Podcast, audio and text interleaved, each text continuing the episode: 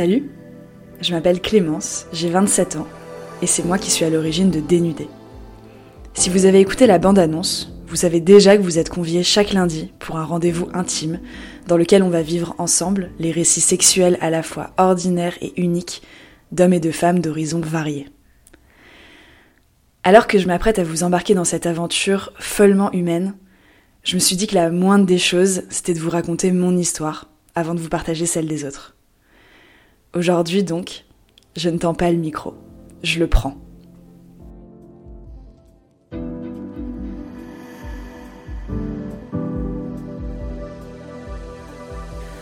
On dit souvent qu'une histoire a un début et une fin.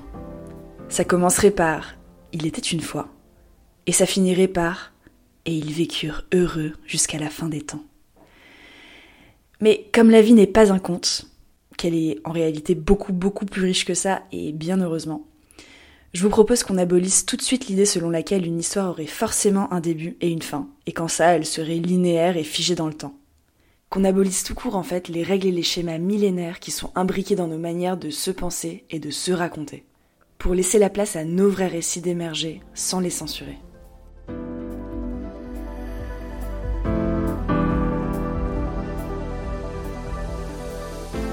Mon histoire à moi pourrait commencer en 2018, quand à 23 ans, j'ai eu la chance de redécouvrir ma sexualité après un chemin un peu chaotique. Cela dit, elle pourrait aussi commencer à mes 19 ans, la première fois où j'ai fait l'amour. Allez, je vais commencer par là. Ce jour-là, j'ai eu mal. Quand bien même c'était un rapport consentant, tendre et respectueux, avec un mec gentil et qui m'a mise à l'aise. Je me rappelle en avoir parlé à mes potes, qui à cet âge-là étaient plus expérimentés que moi.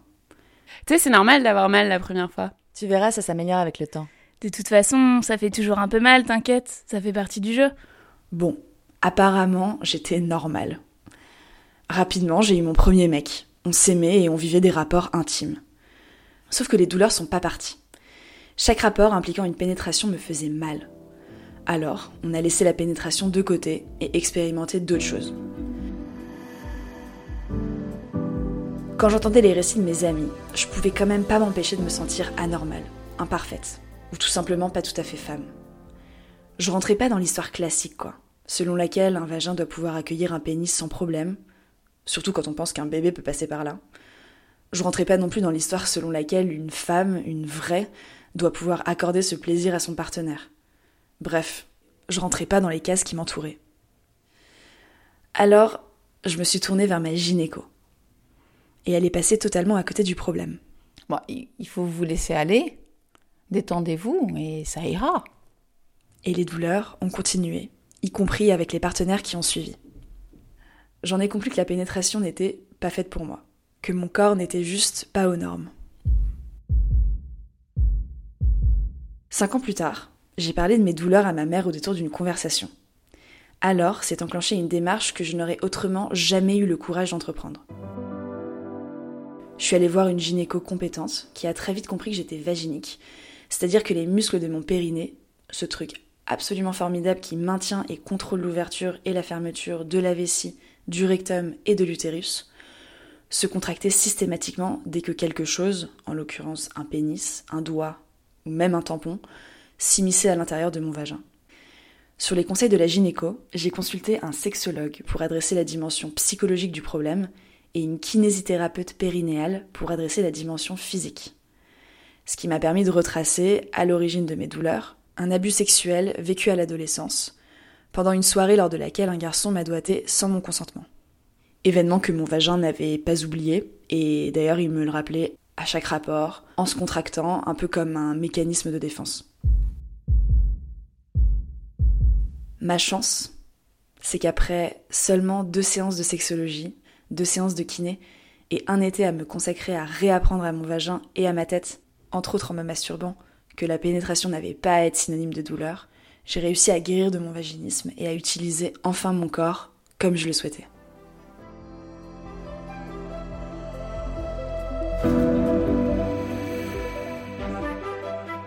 Ce qu'on peut tirer de ce bout de subjectivité, c'est deux choses.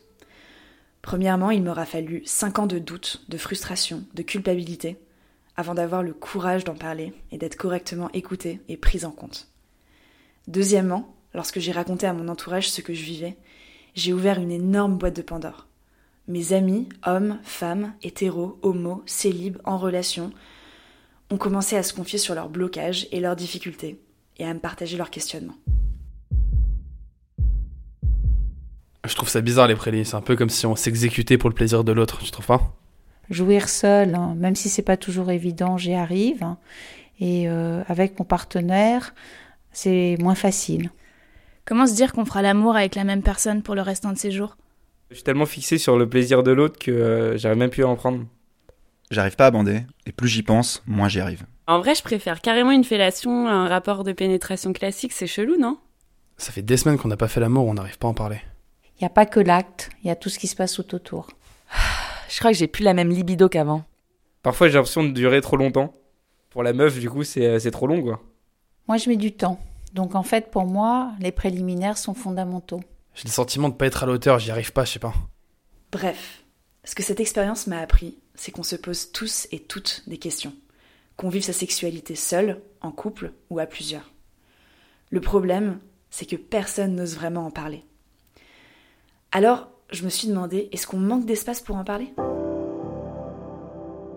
Après tout, on est la génération MeToo. On est la génération des plateformes d'éducation sexuelle, des réseaux sociaux, des comptes Instagram, des séries Netflix comme Sex Education qui ouvrent la parole sur le sujet et qui brisent les tabous. Alors, qu'est-ce qui nous empêche aujourd'hui de vivre des vies sexuelles et intimes apaisées? Je crois d'abord que si un espace de parole s'est ouvert, il demeure globalement virtuel. Autrement dit, il est beaucoup plus simple pour tout le monde d'aborder le sujet sur Internet, en lisant du contenu ou en s'exprimant sur les réseaux sociaux, que dans la vraie vie. Je crois ensuite qu'aborder le sujet auprès de nos pères ou de nos partenaires reste, on va pas se mentir, complètement flippant. Pour creuser cette intuition, je suis allée en discuter avec des dizaines de personnes, dont certaines que j'ai interviewées sur ce podcast. Et s'il y a bien un facteur qui est revenu en boucle, c'est la peur. La peur d'être jugé, de choquer, la peur de passer pour un monstre, de casser la magie, et j'en passe. En même temps, normal qu'on ait peur. On nous apprend tout sauf à se découvrir et s'assumer comme on est. On nous apprend à adopter les bons comportements pour être la femme ou l'homme soi-disant idéal, tant dans l'apparence physique que dans le comportement. On nous apprend à raconter nos réussites et nous en vanter plutôt qu'à partager nos échecs et nos difficultés, qui sont d'ailleurs souvent bien plus riches d'apprentissage. On nous apprend à suivre des recettes toutes faites, des 20 techniques pour raviver la flamme dans un couple aux 10 manières de faire jouir sa partenaire, comme si tous les couples et tous les partenaires se ressemblaient d'ailleurs. Et, et on nous apprend à taire tout ce qui nous éloignerait de ces prétendues normes. Alors, bien sûr qu'avec toutes ces injonctions, rien de plus difficile et effrayant, ne serait-ce que d'essayer d'imaginer sa sexualité différemment, de l'envisager comme quelque chose qui s'apprend, qui se discute et qui se cultive à sa façon.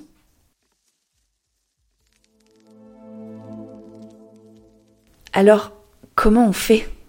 Comment trouver et cultiver le courage de développer une sexualité qui nous ressemble vraiment? S'il y a une chose dans laquelle je crois, c'est que le courage, ça s'apprend et ça se transmet. C'est pourquoi j'ai décidé de lancer le podcast Dénudé. Dans chaque épisode, je vais à la rencontre de femmes et d'hommes d'horizons variés, qui s'interrogent, doutent et apprennent à vivre leur sexualité à leur manière, parfois loin des cadres qui leur sont imposés. Je leur demande comment ils font eux. Est-ce que le sexe a toujours été facile? De quoi ont-ils peur? Qu'est-ce qui les interroge? Qu'est-ce qui les bloque? Qu'est-ce qu'ils ont mis en place pour vivre des vies intimes qui leur correspondent Et surtout, comment apprennent-ils encore à accepter et embrasser leur sexualité L'idée ici, c'est pas de recréer des normes, mais de se dénuder, pour libérer la parole et l'écoute sur la sexualité, et ainsi se déculpabiliser, s'inspirer et trouver le courage de libérer à son tour sa voix et son écoute auprès de soi-même et des gens qu'on aime. Alors, rendez-vous dès lundi pour le premier épisode. Seul, accompagné, habillé ou dénudé.